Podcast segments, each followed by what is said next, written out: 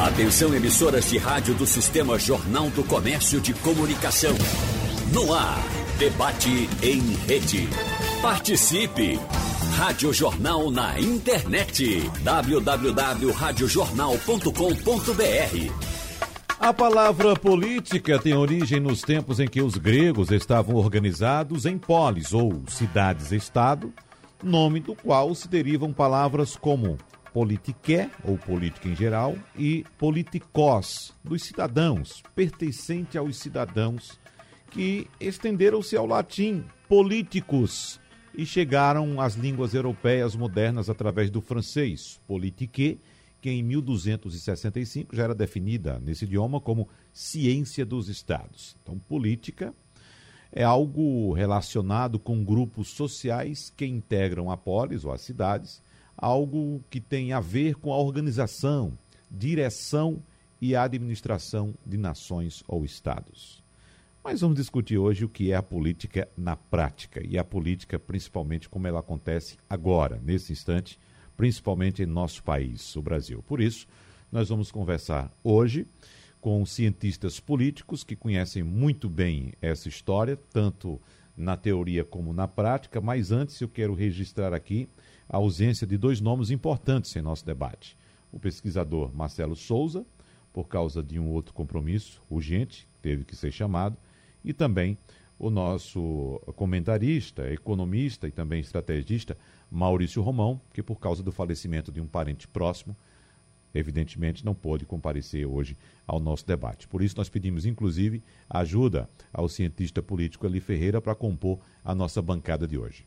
Então, inicialmente, muito obrigado professor Eli Ferreira, e seja bem-vindo mais uma vez ao nosso debate. Bom dia, Wagner, bom dia aos ouvintes.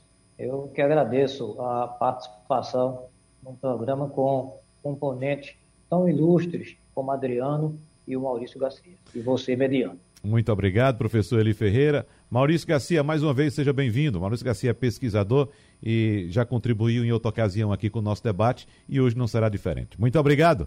Maurício Garcia. Bom dia, Wagner. É um prazer estar com vocês aqui, mais uma vez discutindo com amigos. Adriano, tanto Adriano quanto Eli são amigos queridos aí, e é um prazer estar aqui com vocês mais uma vez para a gente conversar, bater um papo. Professor Adriano Oliveira, já é de casa, mas seja bem-vindo mais uma vez. Muito obrigado. Bom dia, Wagner. É um prazer mais uma vez estar participando do debate com você, estar na Rádio Jornal. Bom dia também ao amigo Maurício, ao amigo Eli Ferreira. É um prazer estar com todos aqui. Professor Adriano Oliveira, vamos começar com esse assunto bem pontual que está acontecendo agora em Brasília. Nós estamos acompanhando, uh, claro, uma, uma, CPI, vem crise atrás de crise, mas hoje foi batido um martelo no Palácio do Planalto sobre mudanças no ministério do governo Jair Bolsonaro. Então, o desenho que estava definido até amanhã de hoje envolve trocas em três pastas. Ciro Nogueira, senador do Piauí, pelo Partido Progressista, vai para a Casa Civil no lugar do general Luiz Eduardo Ramos, que passa para a Secretaria-Geral, que é ocupada hoje por Onyx Lorenzoni. Já Onyx Lorenzoni, pelos planos atuais, deve ocupar o Ministério do Trabalho e Emprego, que será recriado com a divisão do Ministério da Economia de Paulo Guedes. Então a expectativa é de que essas mudanças se concretizem até a próxima sexta-feira com a publicação da medida provisória que vai recriar o Ministério do Trabalho. Professor Adriano Oliveira, para começar nossa conversa, vamos analisar essa pontualidade da política, mudança no Ministério e essa novidade. Ciro Nogueira assumindo a Casa Civil, inclusive abrindo vaga no Senado para a mãe dele. Veja, Wagner, a grande novidade não é nem em si a reforma ministerial, porque é comum você, um ano da eleição presidencial, com o objetivo de garantir o apoio de variadas agremiações partidárias, realizar a reforma ministerial. Então, o presidente Bolsonaro não está fazendo nada que diferente de que outros ministros, de que outros presidentes. É claro que recentemente o presidente Bolsonaro já fez uma reforma, agora ele precisa fazer outra, e particularmente na área política. Veja que no ano passado essa reforma na área política ela já foi feita com a entrada do PL no governo e agora outra reforma ela será realizada com a entrada do PP na articulação política. A surpresa que está presente é a ida do senador Ciro Nogueira para o governo do presidente Bolsonaro. É claro que o senador Ciro Nogueira ele já fazia parte da, do governo Jair Bolsonaro. É claro que o PP já faz parte do governo Bolsonaro. Inclusive, Arthur Lira é aliado, presidente da Câmara e aliado do presidente Bolsonaro e é do PP. Mas a surpresa é pelo fato de que a jogada de Ciro Nogueira é uma jogada de risco, de muito risco mesmo.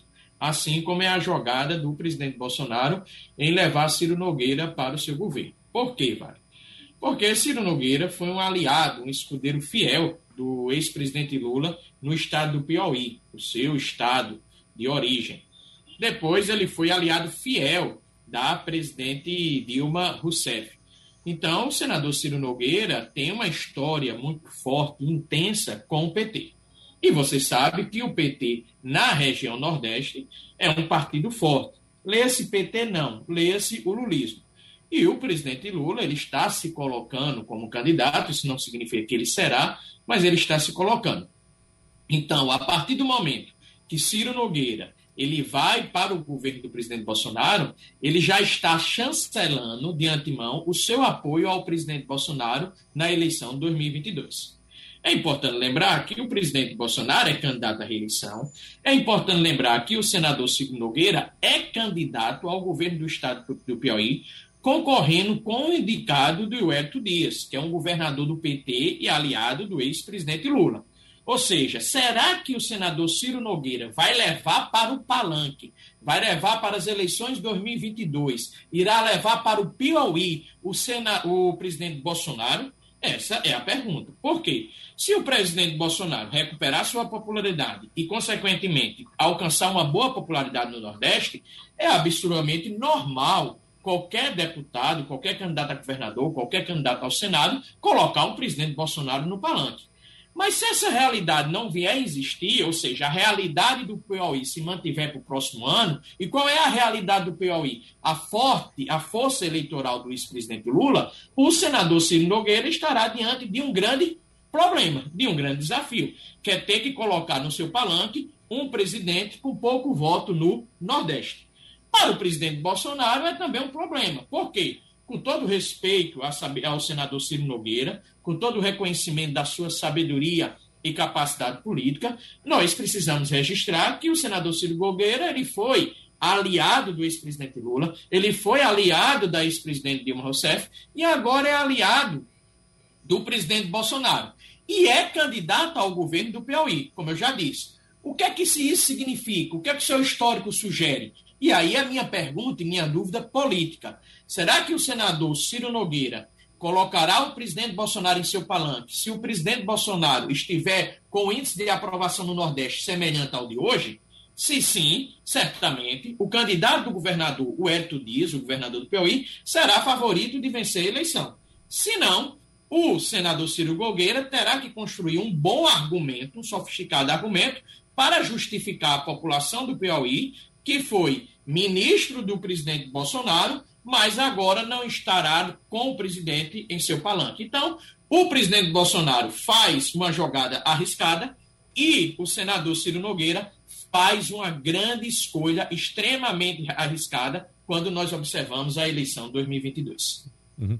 Professor Eli Ferreira, esse movimento não é novo, né? Como bem lembrou o professor Adriano Oliveira. Eu estou lembrando aqui também uh, do período mais crítico do governo Dilma Rousseff, quando ela fez o mesmo movimento, abriu as portas do governo para o Centrão, inclusive naquela ocasião trouxe para seu ministério o deputado Leonardo Pisciani, do Rio de Janeiro, que até então era muito crítico ao governo e se converteu ao dilmismo, digamos assim, naquele momento, numa tentativa do governo Dilma de salvar a sua própria pele como sabemos, não deu certo. Como é que você avalia esse movimento agora, levando-se em consideração que o, o, momento de crise é bem parecido, inclusive com o presidente Jair Bolsonaro tendo aí um número muito maior de pedidos de impeachment, mais de uma centena, professor Eli Ferreira?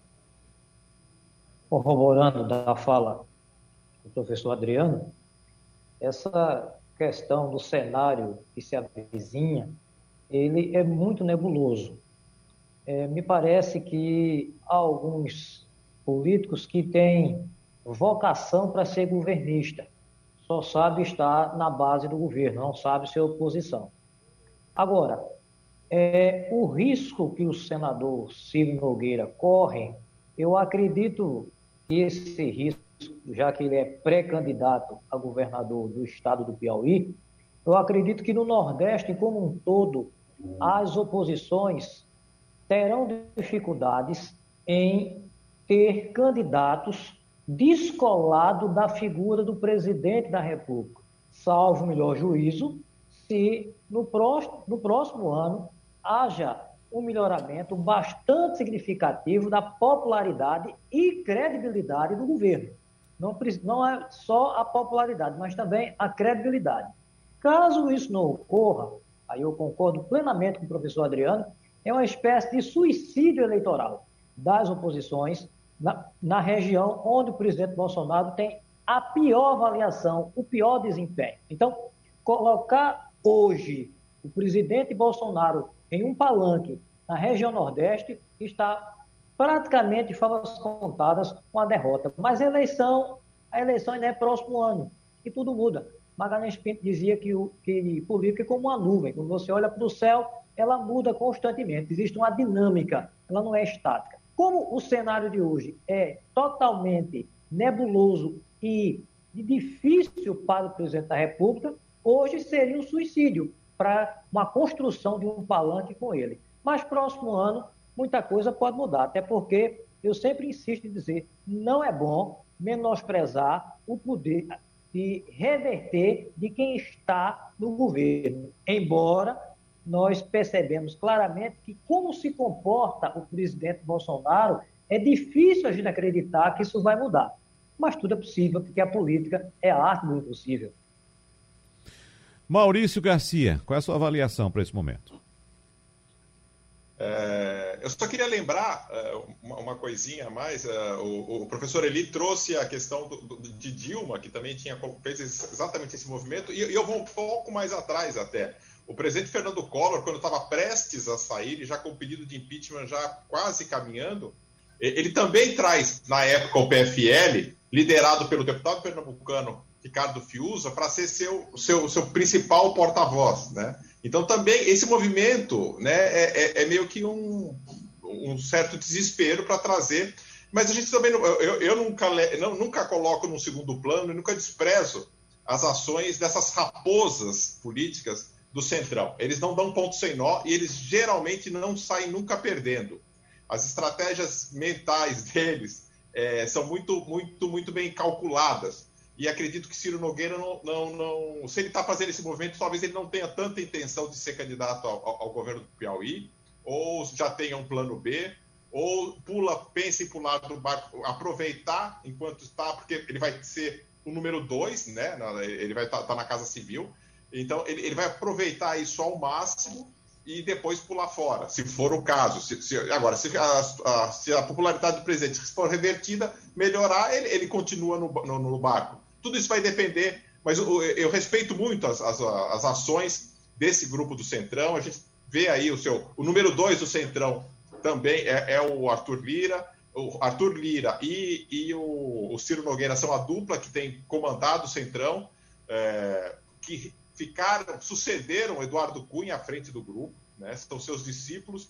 Então eu, eu respeito muito o que eles fazem e, e olho, eu prefiro olhar as ações dele com muito cuidado, com muita atenção, porque eles são sábios no que eles fazem. Eles não dão ponto sem nó, não. Ô, ô Maurício, acho que você toca num ponto importante, é que é, é, nessa trajetória que você fez aí, nessa linha do tempo, desde o governo Collor, então, desde que o Centrão aderiu por um momento oportunista ao governo, até hoje a gente nunca viu nenhum nenhum nome do Centrão, nenhum ator do Centrão sair perdendo alguma coisa, né? É como Sim. se fosse normal. Chega, assume aqui, se der errado a gente pula fora, agarra-se com outro e vai tocando a vida e parece que faz parte da prática deles, como se isso fosse uma coisa absolutamente normal, né, Maurício? Sim. E vale lembrar que o Centrão nasce historicamente como Centrão com esse nome, né? É claro que esse movimento desse grupo político mais tradicional, mais conservador no país já existe já desde há muito tempo.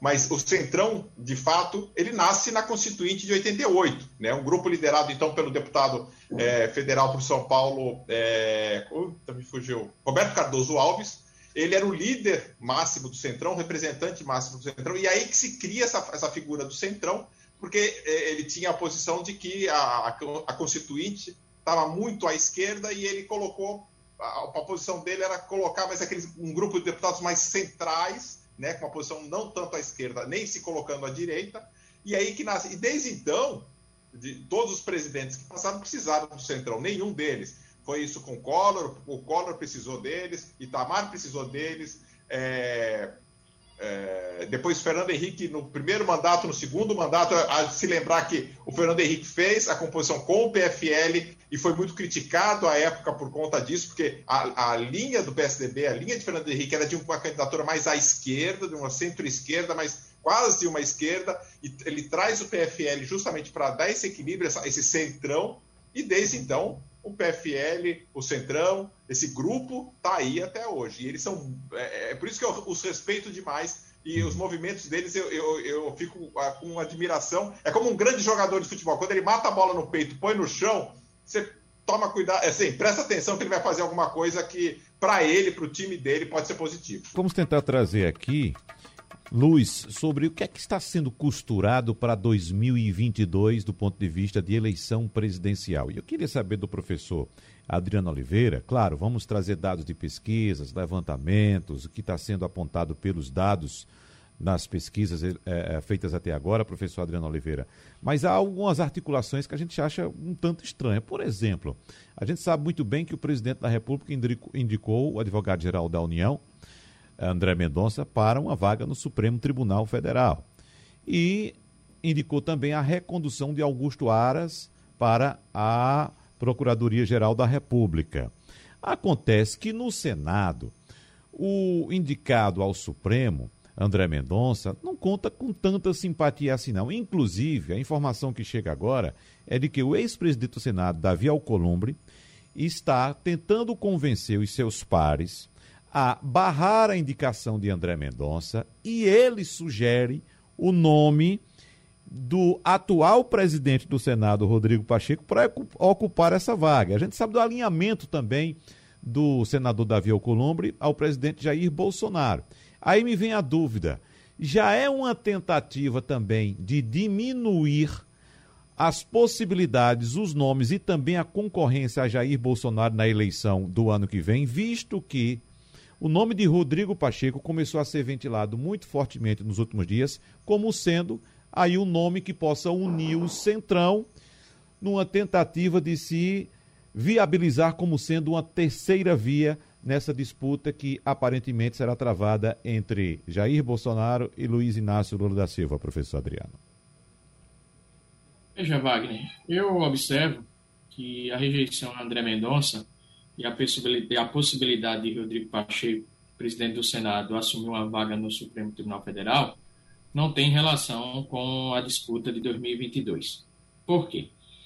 Porque o André Mendonça ele tem demonstrado na, no exercício do, da sua função no governo Bolsonaro uma pessoa que beira a radicalização, uma pessoa que beira a ausência de diálogo. Então, diversas fontes já relataram que o André Mendonça ele tem dificuldade de dialogar, ele tem dificuldade de se relacionar com os políticos, e some-se a isto, ele é muito fiel ao presidente Bolsonaro. E não só fiel ao presidente politicamente, porque qualquer um de nós que exerçamos um cargo público devemos sim ser fiel ao prefeito, ao governador e presidente. Mas ele é fiel absolutamente às suas ideias, ou seja, é uma pessoa que pode não vir a ter ideias próprias. E, claro, qualquer pessoa, independente da função que ela esteja exercendo, e, claro, quando você está exercendo uma função de ministro do Supremo Tribunal Federal, você não pode copiar ideias dos outros. Você não pode fazer com que seu cérebro seja simplesmente a cópia de outro cérebro você precisa ter autonomia, para que essa autonomia dê independência a, a, na sua ação de julgamentos, na sua a, é, avaliação de determinadas causas, pautas que vão chegar no Supremo Tribunal Federal. Portanto, a rejeição dos senadores da classe política André Mendonça Ela é a rejeição que passa pela exacerbada fidelidade das ideias de André Mendonça ao presidente Bolsonaro e também da incompatibilidade de André Mendonça de fazer política. Não é porque você é ministro do Supremo Tribunal Federal, não é porque você exerce a função é, de liderança numa corte judiciária ou no Ministério Público, ou em qualquer espaço que seja, que você está impedido de fazer política. Você precisa se relacionar bem com os poderes, você ter, ter, precisa ter convívio com os atores políticos e, acima de tudo, você precisa ter prudência. Prudência. Então, os senadores, a classe política, não quer um Sérgio Moro no Supremo Tribunal Federal. E quem é o Sérgio Moro? Um ator político imprudente um ator político que fez julgamentos enviesados, um ator político que utilizou da sua pessoalidade para conduzir uma operação contra a corrupção e um ator político que desorganizou todo um sistema que trouxe crise política e também trouxe crise econômica. Então, os senadores não esperam ver um novo Moro, no caso o André Mendonça, à frente do, do STF. Ao contrário, o que é que os senadores observam? Os senadores observam que o atual chefe do Ministério Público Federal é um homem afável ao diálogo, é um homem que lida muito bem com o Congresso Nacional e com o Supremo Tribunal Federal e sabe o momento oportuno de agir. É claro que nós podemos afirmar ou até questionar o desempenho do procurador, do chefe do Ministério Público, Augusto Aras, à frente do Ministério Público, no que condiz à sua relação com o presidente Bolsonaro. Mas ele tem um argumento muito forte, ao meu ver. Ele pode ter o argumento de que não partiu para uma investigação célere ou uma investigação radical em relação ao presidente, em virtude de que ele quis manter a estabilidade do governo, em virtude de que ele deixou isso para a CPI da Covid-19 presente no Senado Federal, em virtude de quem deve julgar o crime de responsabilidade de um presidente da República é o Congresso Nacional. Então, o Augusto Aras ele tem desculpa para justificar seu comportamento. E eu vejo que essas desculpas são compreensíveis. Então, o que os senadores não querem, de modo algum, é que vá para o Supremo Tribunal Federal um ministro que seja incapaz de conversar com políticos, um ministro que seja incapaz de conversar sobre política e um ministro que seja imprudente nas suas decisões no âmbito do Supremo Tribunal Federal. Por isso que o nome preferido é Augusto Ares. Entretanto, o Davi Alcolumbre, o ex-presidente do Senado, ele não quer de modo algum André Mendonça, o principal concorrente à vaga. Segundo a imprensa, ele está magoado também com o presidente Bolsonaro por não ter contemplado o ministério. E daí vem a ideia do Pacheco, do atual presidente do Senado, que é a antítese do André Mendonça. Por que Rodrigo Pacheco é a antítese do André Mendonça? Porque é um homem de diálogo, tem uma, uma sabedoria jurídica reconhecida no meio jurídico, ou seja, uma pessoa muito preparada para exercer o cargo de, de ministro do Supremo, e não nega a política. E eu vejo que aquele ministro do STF que nega a política, ele não traz estabilidade, ele pode provocar desestabilização no sistema político brasileiro. Por isso, há certa resistência ao nome de André Mendonça e não vejo, de modo algum, alguma relação com a disputa eleitoral de 2022. Agora, claro, claro, se o presidente Bolsonaro insistir, como tem insistido, no nome de André Mendonça para a vaga de ministro, e de repente Rodrigo Pacheco, porque o preferido dos senadores era Aras, Augusto Aras, e de repente André Mendonça perde a vaga no Senado, ou seja, os senadores não aprovam o seu nome, de fato isso será uma derrota do presidente Bolsonaro e não uma derrota de André Mendonça. Professor Eli Ferreira. É, política, Wagner, antes de tudo, ela é recheada de diálogo. O ser humano ele tem que ter a capacidade de dialogar. E um dos grandes problemas quando se chega ao STF é que o julgador ele não vai estar vinculado a quem o colocou lá. Ele está lá para julgar de forma imparcial. É difícil? É, porque é da natureza humana a parcialidade. Mas quem exerce determinadas funções, ele deve exercitar a imparcialidade. E o Poder Judiciário tem um papel de extrema importância, de extrema relevância nesse aspecto da imparcialidade. Porque quando as pessoas vão, procuram ir à porta do Poder Judiciário, é porque elas acreditam que o julgador vai tomar uma decisão que seja imparcial. A imparcialidade O grande problema é que muitas vezes a decisão judicial não agrada. Mas, como diz o ministro Marco Aurélio, né, que está se aposentando agora, ele diz: o STF não é uma casa de relações públicas, é uma casa de ciência jurídica. Por isso que quem vai para lá, o, a Constituição é muito clara, diz que tem que ter notório saber jurídico. É um ponto sine qua non para alguém ser indicado ao STF. Agora, concordo plenamente com o professor Adriano de que caso o André venha a ser rejeitado pelo Congresso, é uma derrota do presidente da República. É ele que está indicando. Agora, eu desconheço na história política do Brasil alguém que tenha sido rejeitado na indicação do presidente para a Suprema Corte. Eu não me recordo que tenha acontecido. Caso isso aconteça, não só apenas rejeitar André Mendonça, mas trocar o nome ah, já, tendo em vista que o próprio presidente já anunciou que seria André Mendonça, já mostra a fragilidade que o governo está vivendo, ao ponto de não mais sequer ter força para indicar uma pessoa para a Suprema Corte. Então, o cenário, volto a dizer, é turbulento. Agora, trocar o nome mostra a fragilidade do governo. E uma derrota, a fragilidade se torna muito mais clara, muito mais cristalina. Maurício Garcia, fique à vontade para fazer, tecer seus comentários a respeito do que a gente está debatendo agora, mas eu queria aproveitar também e colocar para você uh, essas características ou os adjetivos que foram citados aqui pelo cientista político Adriano Oliveira em relação ao presidente do Senado, Rodrigo Pacheco. E me parece que, fora da da disputa polarizada entre Bolsonaro e Lula, ele aparece com esses pontos positivos citados pelo cientista Adriano Oliveira, como, por exemplo, um jurista reconhecido, um político equilibrado, um político uh, que sabe conciliar. E a gente fica observando assim o, o, extrato de pesquisas, né? Uh, os extratos de pesquisas, que a gente percebe que há uma faixa do eleitorado que talvez se identifique exatamente com esse tipo de candidatura. No momento em que há tanta rusga, tanta disputa, tanta briga em mídia social, uh, uh, as facções se degladiando tanto de um lado quanto de outro, será que não seria o momento de surgir exatamente essa figura agora? Não especificamente Rodrigo Pacheco, ou talvez sim, para acalmar os ânimos do país, professor Maurício Garcia? É, Rodrigo Pacheco, assim como disse Adriano, de fato ele tem todos os pré-requisitos é, para assumir isso.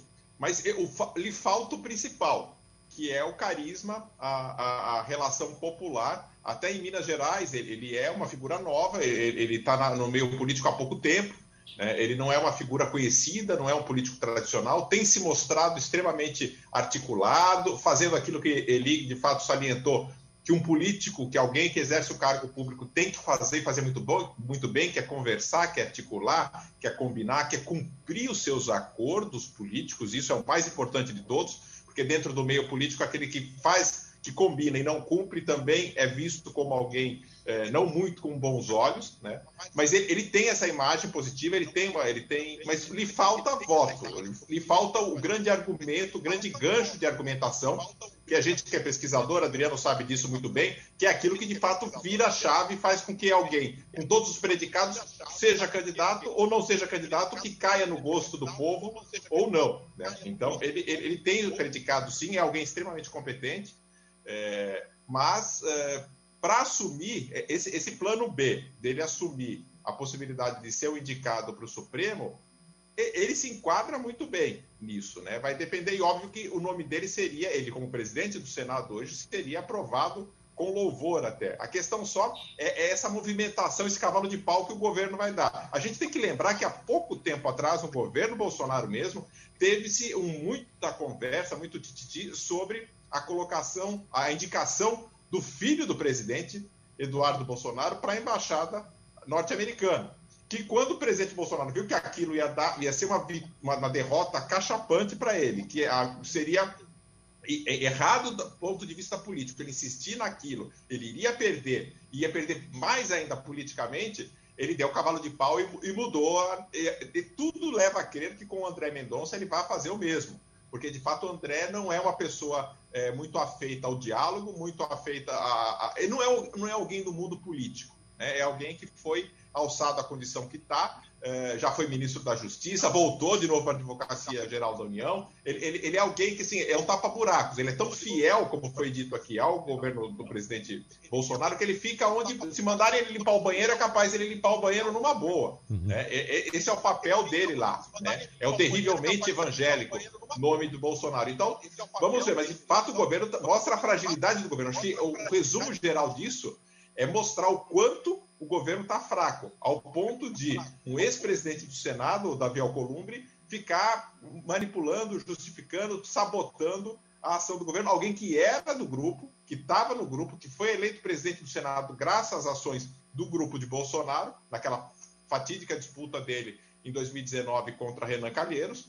Então, é, é, é bom de se observar o quanto que o governo está desgastado também no Senado e um local que é estratégico para eles nesse momento onde tem uma CPI justamente que está investigando o governo. Eu vou começar esse bloco com o professor Maurício Garcia, que eu queria saber de mais dados de pesquisa, professor Maurício, no que diz respeito à percepção do eleitor ou tendências do eleitorado para 2022. A gente fala muito a respeito do político do Centrão, dos partidos do Centrão, e temos uma eleição aí polarizada, desenhando polarizada, entre um candidato que se diz de direita e outro candidato que se diz de esquerda. Mas eu queria colocar nesse balanço também a figura do que eu quero chamar aqui agora de eleitor centrão. Aquele eleitor que não é de direita, aquele eleitor que não é de esquerda, aquele que está preocupado com o trabalho dele, que está preocupado com o salário, com a comida na mesa, aquele eleitor que não tem camisa, não é? que não vota em candidato A ou B, vota naquele candidato que vai trazer de fato o que ele procura. Então, o que é que esse eleitor centrão vai querer para o ano que vem? Vai ficar na polarização ou de fato vai escolher um outro candidato?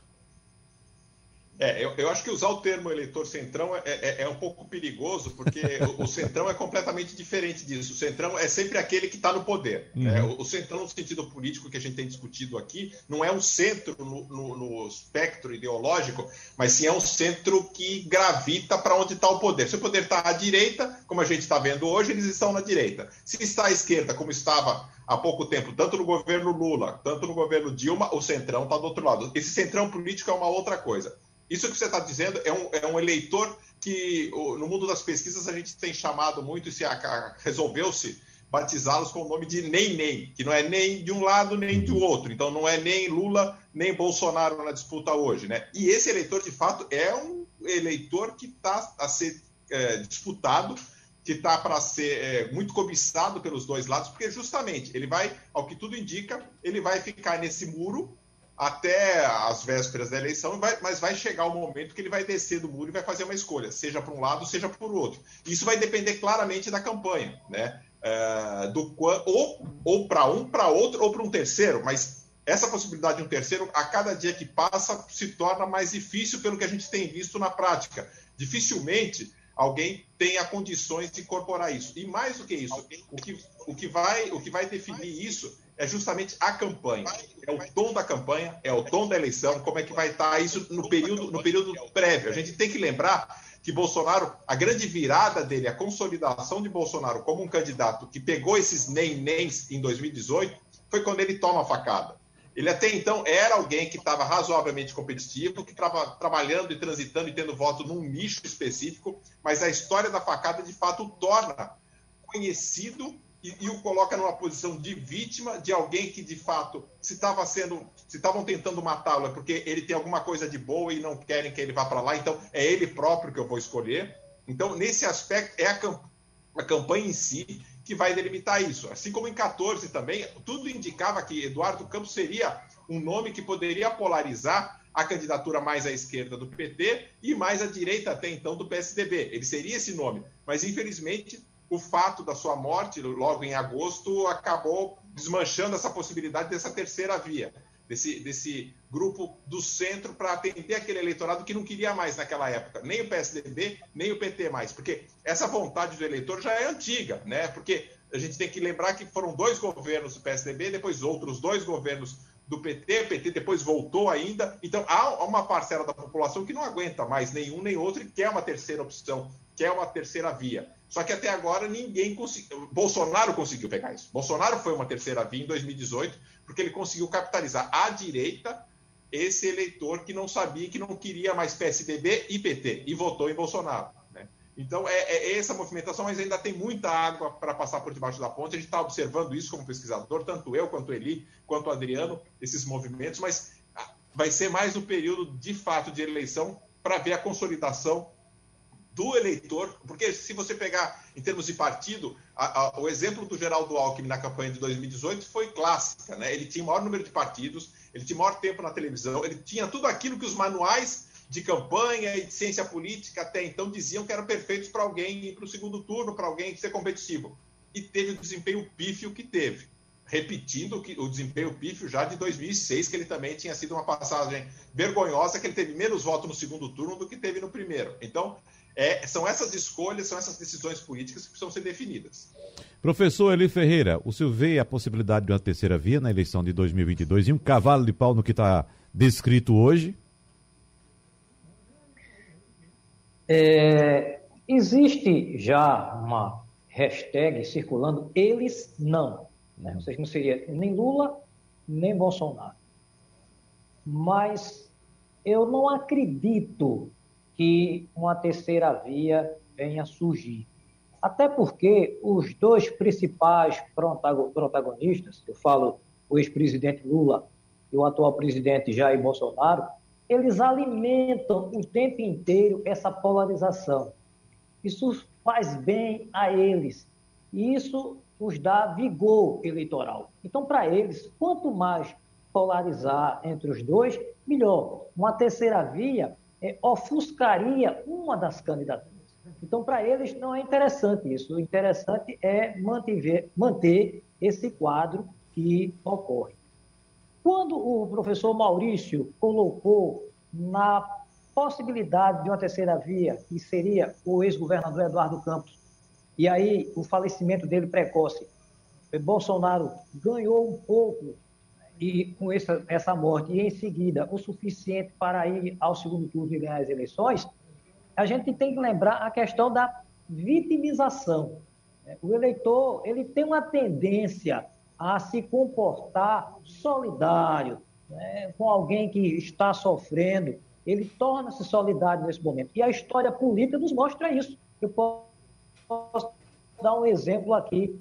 É, as pessoas em Pernambuco devem lembrar, em 1982, sem tirar nenhum mérito dele como político, não é este o caso, mas o ex-deputado Clodoaldo Torres levou um tiro em um dos comícios na cidade do Recife e foi o deputado estadual mais votado em 82. Então, há no eleitor uma tendência à vitimização, ou seja, tornar-se solidário com aquele que foi vítima. Naquele momento, foi a facada que mudou completamente a expectativa de até então. Como colocou o Maurício, é, aparentemente era tudo tudo favorável a Nova. Tinha um palanque com uma ampla aliança, maior tempo do rádio da televisão, e não vingou. Não vingou porque o cenário aconteceu todo aquele atropelo e fez com que eh, Jair Bolsonaro chegasse à presidência da República. Uhum. Agora, embora o Brasil tenha uma pluralidade partidária, nos últimos anos o Brasil vinha se comportando com uma espécie de bipartidarismo. PSDB, PT, PSDB. E eu sempre insisto, com, com todo o desgaste que o PT sofreu Professor, professor Oliveira, nós estamos com dificuldade na sua conexão. Vou pedir então é, desculpas ao senhor, porque eu preciso também cumprir o horário aqui. E eu vou pedir para o professor Adriano Oliveira fechar a nossa conversa de hoje. Um minuto para o senhor fechar, professor Adriano Oliveira, em cima desse raciocínio que estamos desenvolvendo, por favor.